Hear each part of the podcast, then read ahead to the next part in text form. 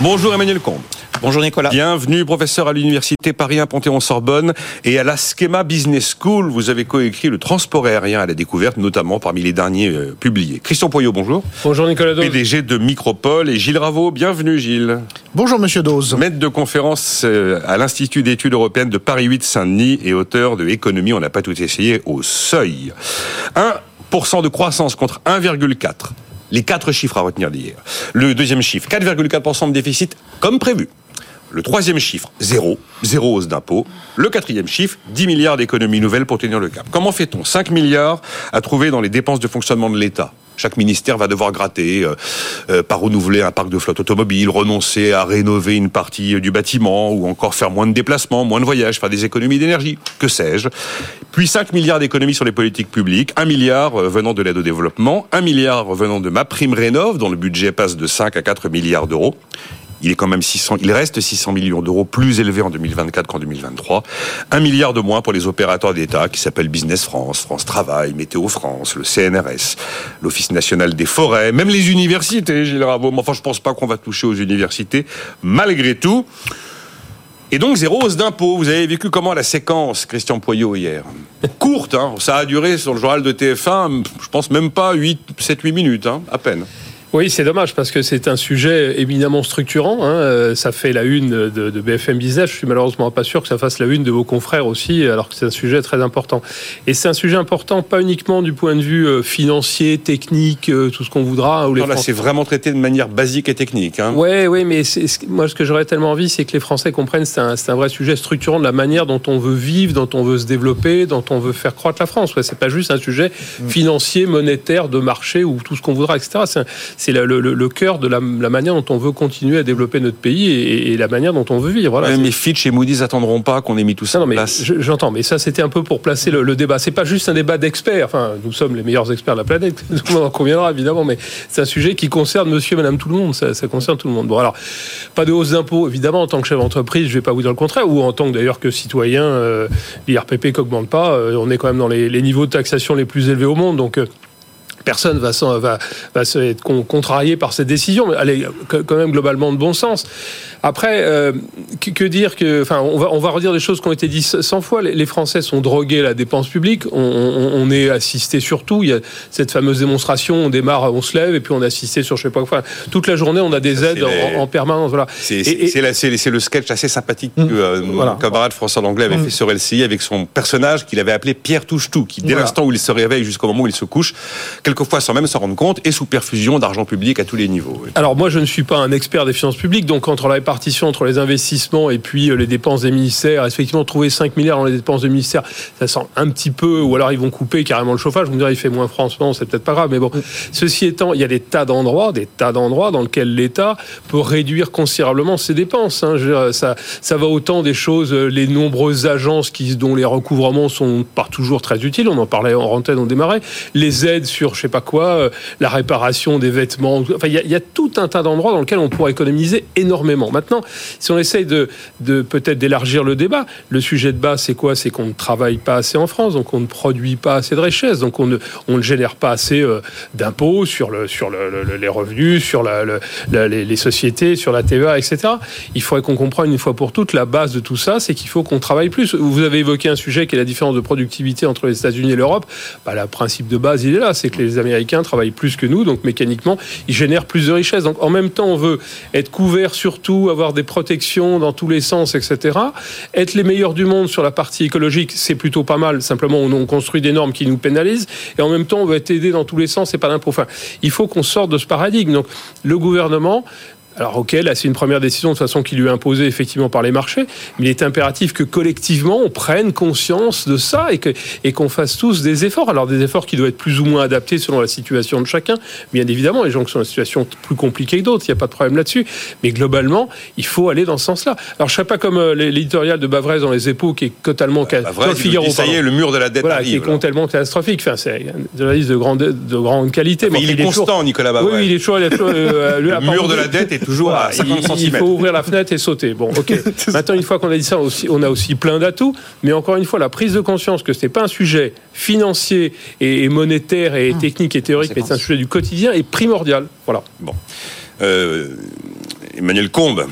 Non, mais je rebondis sur ce que dit Christian. Il y a l'urgence du court terme. Il n'avait pas d'autre choix que d'annoncer cela. Donc on est d'accord sur ce non, mais il n'a pas d'autre choix. Court, il y a le court terme, c'est juin, c'est éviter la dégradation. Hein. Donc on est d'accord. Donc euh, il n'y a pas, il y a pas d'autre levier. Si vous voulez on pas, veut pas de loi de finances rectificative, si on veut rassurer voulez... tout le monde avant. Ah oui, si vous voulez pas revenir sur votre promesse qui est de dire j'augmente pas les impôts et que la croissance diminue, bah il n'y a pas 50 000 choses. Il faut baisser les dépenses publiques. Non, je rejoins euh, Christian sur un point, mais ça c'est en effet l'économiste qui parle. C'est que ce qui est important, c'est le long terme, c'est-à-dire les réformes structurelles.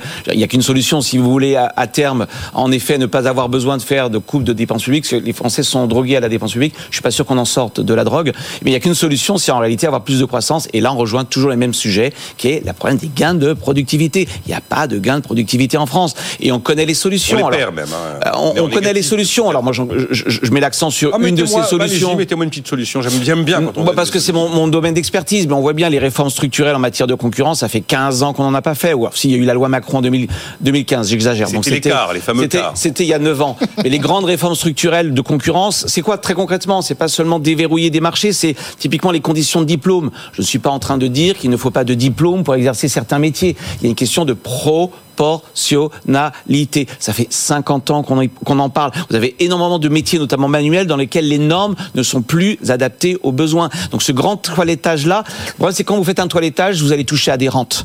Quand vous voyez bien qu'une barrière, ça empêche à des nouveaux de rentrer, ça protège ceux qui sont déjà là. Donc moi, je suis convaincu, je suis convaincu qu'il y a quelque chose à faire, notamment avec la loi Macron, la loi Macron 2, qui prévoit un volet, un, un volet concurrence. Je prends un exemple qui est anecdotique. Je vous dis pas que c'est avec ça qu'on va sauver la France, mais le permis de conduire. Oui. 800 000 personnes chaque année. Ben oui, mais le permis de conduire, oui, ça permet, oui. ça permet à des personnes oui. qui sont éloignées du marché du travail d'accéder euh, à l'emploi. Donc c'est un sujet anecdotique, mais vous multipliez comme ça les réformes sectorielles pro-concurrence, ce que j'appelle pro-concurrence, c'est ouvrir les marchés. Hein, ça ne veut pas dire qu'il ne faut pas déréguler. Hein. Il faut mettre des régulations proportionnées. Et là, vous aurez un impact sur la productivité. Pourquoi? Parce que la productivité, ça dépend de quoi? Ça dépend notamment de la capacité d'une personne à quitter un emploi en déclin pour aller vers une entreprise en croissance. Ça s'appelle les réallocations intersectorielles d'emplois. Et qu'est-ce qui fait qu'on bouge que le logement, on en trouve facilement, autre problème, qu'on ait un permis de conduire, etc. Donc vous voyez, toutes ces réformes structurelles, à terme, ça fait des gains de productivité. Mais je rejoins Christian, c'est pas quelque chose qui se décrète du jour au lendemain. Donc en fait, on ne paye aujourd'hui, on paye aujourd'hui finalement notre manque de réformes structurelles. C'était, vous parliez des barrières qui euh, nuisent à la politique de la concurrence, souvent barrières souhaitées par des rentiers. C'est exactement la thématique qui était mise en lumière par Marc Vigneault de l'Opinion vendredi ici même. et C'était assez vrai quand même. Il y a Et complètement. Où, euh, monsieur, euh, c'est pas, euh, en, passer en troisième, Gilles, ça peut être sympa, ça peut être compliqué. Euh, je suis scandalisé, monsieur Dose. D'habitude, j'ai droit à ma conférence inaugurale quand j'arrive voilà. ici. Bon, je ne sais pas ce qui se passe. Bon. Vous êtes, vous êtes chafouin ce matin. Non, non, non, non, non. Euh, non, alors juste, je vais faire mon petit, mon petit prof moi aussi, même pendant les non, vacances. Je suis pas petit prof, je suis juste les, euh, économiste. On va faire les révisions. Euh, donc là, effectivement, c'est c'est un bel exemple. Hein, c'est un exemple vraiment de, digne de, de, cours ou de manuel première année. Euh, donc petit rappel sur le policy mix, hein, c'est-à-dire euh, la combinaison des politiques monétaires et budgétaires. Euh, vous avez deux cas pour chacune, et donc ça vous fait quatre cases, donc qui vont s'afficher dans le cerveau de nos auditeurs. La politique monétaire soit peut jeu baisser les taux d'intérêt ou les augmenter. Euh, si elle les baisse, c'est favorable à l'activité. Euh, si elle les augmente, c'est défavorable à l'activité. Et euh, la politique budgétaire peut soit être favorable à l'activité, on accroît les dépenses publiques ou on baisse les impôts. Et à l'inverse, la politique budgétaire peut être restrictive, on augmente les, les, taxes ou on diminue les dépenses publiques. Et donc vous voyez qu'on a quatre cases et donc on peut avoir soit deux politiques très expansionnistes, hein, monétaires et budgétaires, soit à l'inverse, deux politiques restrictives. Et aujourd'hui, on est de toute évidence en Europe. Et dans le peu de choses qu'a dit euh, Bruno Le Maire hier, il a dit une chose très juste, hein, c'est que la conjoncture euh, est défavorable, mais elle est défavorable pour des raisons très profondes, hein, qui est le niveau très élevé des taux d'intérêt de la Banque Centrale Européenne, dont on sait qu'ils vont baisser cette année, mais on ne sait pas quand et on ne sait pas de combien. Et donc ça, euh, pardon, évidemment, c'est une grosse erreur de ne pas l'avoir inclus dans la prévision de croissance pour cette année, puisque ça, euh, on le sait tous, hein, les macroéconomistes, depuis au moins six mois, si ce n'est un an. Et d'autre part, effectivement, euh, on a ce retour hein, au niveau de l'Union européenne du pacte de stabilité, puisqu'il y a eu des annonces très claires de la Commission européenne en novembre dernier, qui a mis la France dans les pays qui n'allaient pas tenir ces engagements budgétaires. Et je vous incite à retrouver la presse de novembre 2023, c'est-à-dire il y a quand même extrêmement longtemps, euh, où vous aviez le gouvernement français, Bruno Le Maire, disant, bien sûr, que nous allons tenir nos Oui. engagements budgétaires. Clairement, il l'a dit comme ça. oui. La France tient toujours ses engagements budgétaires. J'ai lu cette phrase. je me Voilà, voilà, on peut insérer des rires euh, quand on fera le replay. Euh, donc On va la mettre France- des rires comme dans Hill. Non, non, mais vous avez, quand même, vous avez quand même Bruno Le Maire qui a quand même dit à la Commission européenne que la France tenait toujours ses engagements budgétaires auprès de l'Union européenne alors qu'elle les tient à peu près jamais depuis la création du pacte de stabilité il y a 25 ans. Ça va mieux en le disant, comme écrivait Télérama. Voilà. Et donc, Pas le choix. euh, et donc, euh, Oui, puisqu'on est ici pour faire des propositions et que je suis un, un- un garçon euh, responsable et sérieux, extrêmement inquiet effectivement de tout, de l'effondrement de notre pays qu'on constate ici chaque matin, c'est que je propose, et évidemment ça n'arrivera pas, mais qu'il faudrait retirer euh, la prévision de croissance qui est centrale dans le budget chaque année des mains du gouvernement. C'est-à-dire qu'il y a une réforme très simple à faire, qui évidemment ne sera jamais faite parce que nous n'avons pas euh, d'hommes politiques et de femmes politiques responsables. C'est de dire, vous faites la moyenne, éventuellement pondérée, des prévisions de croissance des instituts de conjoncture et des gens intelligents, honnêtes, indépendants en France, en Europe et dans le monde. Vous faites la moyenne de ça, vous faites votre budget là-dessus, et ensuite il se passe deux choses. Soit ces gens-là ont eu raison et vous évitez le truc clownesque d'hier soir, qui n'est que le début d'une longue série. hein. Toute l'année, on va nous entendre. Ça va être la panique pour les agences de notation. Ensuite, ça va être la panique à Bruxelles, au printemps, etc. On va nous, on va nous fatiguer toute l'année avec des, des bêtises budgétaires sans aucune vision d'avenir, comme vous l'avez très bien dit. Parce que on n'est pas raisonnable en France, qu'on n'est pas sérieux. Donc encore une fois, vous faites la moyenne pondérée euh, des prévisions de croissance, des objectifs, Et vous le mettez dans votre projet de loi de finances. Je termine, Emmanuel, merci. Et si jamais ils se sont trompés en bas et que la croissance est supérieure, tant mieux pour vous. Mais rendez-vous compte à quel point c'est décrédibilisant pour l'ensemble de la politique d'avoir un ministre de l'économie de la France qui vient nous présenter un plan de gribouille fait sur un coin de table euh, par, un membre du cabinet en deux secondes, alors qu'on a des gens très sérieux euh, à Bercy, etc., sur l'évolution de nos dépenses publiques. Enfin là, ce, qu'on a, ce à quoi on a assisté hier, je suis désolé, c'est grave.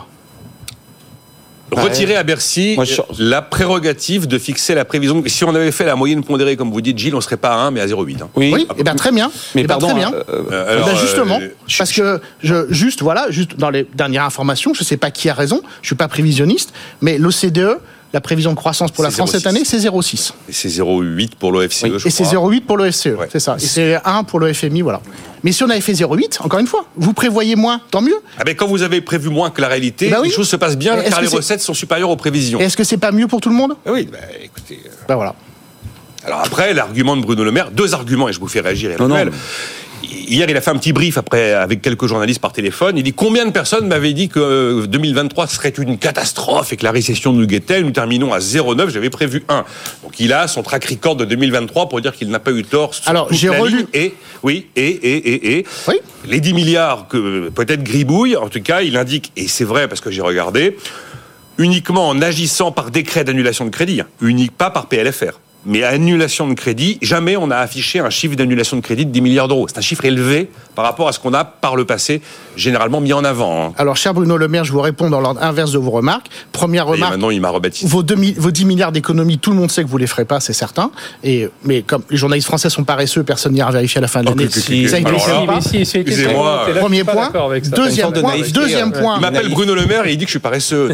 Non. Non. Gilles a une forme de naïveté, en fait. Deux- deuxième point sur la croissance 2023. J'ai relu la note de conjoncture de l'INSEE euh, concernant le second trimestre. On a fait 0,5% de croissance au second trimestre en 2023 contre 0,1 qui était prévu. C'est ça qui a sauvé les fesses de Bruno Le Maire en 2023. Pourquoi? Parce qu'on a vendu un paquebot. Et qu'il y a eu un effet sur la comptabilité nationale. On a un trimestre exceptionnel au second trimestre l'année dernière. Tous les autres indicateurs de demande interne, un rappel pour les étudiants, hein, la demande interne, consommation euh, des ménages, FBCF, fabri- euh, formation brute de capital fixe des entreprises, étaient déjà orientés à la baisse et on- ça a été la suite sur les trois trimestres de 2023. Donc, Allez, oui, oui, oui. Ouais, Bah, bah, bah, on on-. Sinon, c'est pas Je termine, c'est je termine, l'expert. Je termine. Je termine. Le Il maire, a eu, termine. je termine. Le maire a eu un gros coup de bol en 2023. Voilà. Et donc, il n'y a pas de quoi être fier. C'est Bon, euh, c'est vrai que quand on vend des paquebots ou des avions, ça va mieux. Euh, Emmanuel Comte. Essaye, Gilles, de dialoguer, c'est quand même beaucoup plus agréable que de- que d'être dans un long tunnel monologue. Non, juste peut-être deux remarques. Une première, mais très rapide, parce que je ne veux pas polémiquer avec Gilles. Je suis à la fois complètement d'accord et, et pas du tout d'accord avec lui. Je trouve qu'il y a une forme de naïveté de la part de Gilles à penser que, mais personne n'y croit, aux pré- personne n'y croyait aux prévisions de, de, de 1,4%. Il suffit. Enfin, je veux dire, c'est vraiment prendre les économistes et ou les gens, euh, les, sachants pour des naïfs. tout, le monde, tout le monde regardait les prévisions. du moment où vous, vous, construisez un budget sur du 1,4, il y a mais ça s'appelle ça s'appelle de la politique, pardon. Ah oui, non, non, mais ça s'appelle de la politique. c'est comme si vous, enfin, il suffit pas de dire quelque chose pour qu'on le croie. Tout le monde regardait les statistiques au CDE. L'OCDE, je relis, hein, 0,6%, Banque de France 0,9%, Commission 0,9. Ça, on le savait depuis des mois. Donc, en réalité, il fait de la politique. Nous, nous faisons de l'économie. Alors, Gilles nous dit c'est un problématique, c'est problématique qu'il fasse de la politique. Peut-être, j'en sais rien, mais enfin, il est homme politique. mais c'est un peu naïf de le penser. Mode de fixation de la preuve de croissance, pourquoi pas moi, je... Ça changerait pas grand-chose. Non, ça changerait rien au fait qu'on a une croissance très faible pour moi. Ah, oui. Euh, non, je voudrais revenir sur un point. Ce qui m'inquiète dans cette histoire de, de, de, de, baisse des dépenses publiques, euh, enfin des baisses de dépenses de l'État, c'est euh, qu'on va couper dans les politiques publiques. Mhm. Et je regardais un peu ce qui a été annoncé, notamment ma prime rénov.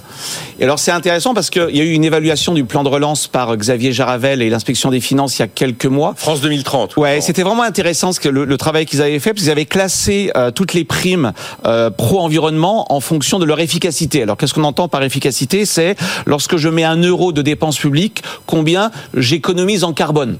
Et on trouvait pour ma prime pour ma prime rénov, hein, c'est à peu près 4 milliards 5, hein, je crois, de, de, dépenses publiques. Ce sera 4 milliards cette année. Ouais, on trouvait un coût budgétaire de 70 euros la tonne. Ça veut dire quoi? Ça veut dire que une tonne de CO2 en moins, ça coûtait à l'État 70 euros. Ce qui n'est pas complètement absurde quand on voit le prix de la tonne de carbone sur le marché, c'est autour de 80 euros. Par contre, le bonus voiture propre, hein, ça revenait à peu près à 600 euros la tonne économisée. Bref, qu'est-ce que je veux dire par là? Ça serait intéressant, avant de faire des coupes, sans regarder quelles coupes on fait, de bien choisir les bonnes, les bonnes coupes et de sélectionner surtout les dépenses publiques les moins efficaces. En clair, celles qui coûtent le plus cher lorsqu'on les compare aux économies de CO2 que l'on fait.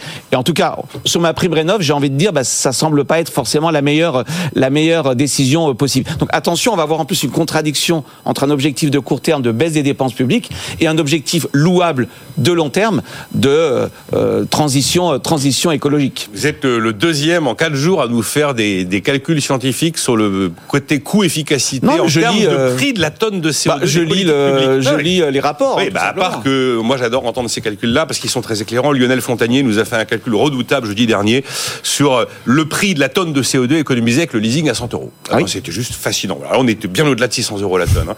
Euh, on a 55 secondes, on marque une pause, mais j'y reviens après. Euh. On va quand même pas reprocher à, Bruno Le Maire d'être politique. Enfin, c'est normal. Et je ne suis pas d'accord avec la proposition de dire que l'objectif de, croissance de la France soit fixé par des économistes aussi brillants soient-ils, bien évidemment. C'est tous les pays font ça. Je veux même pas, on va pas parler de la Chine parce que là on est dans le domaine euh, du délire le plus complet.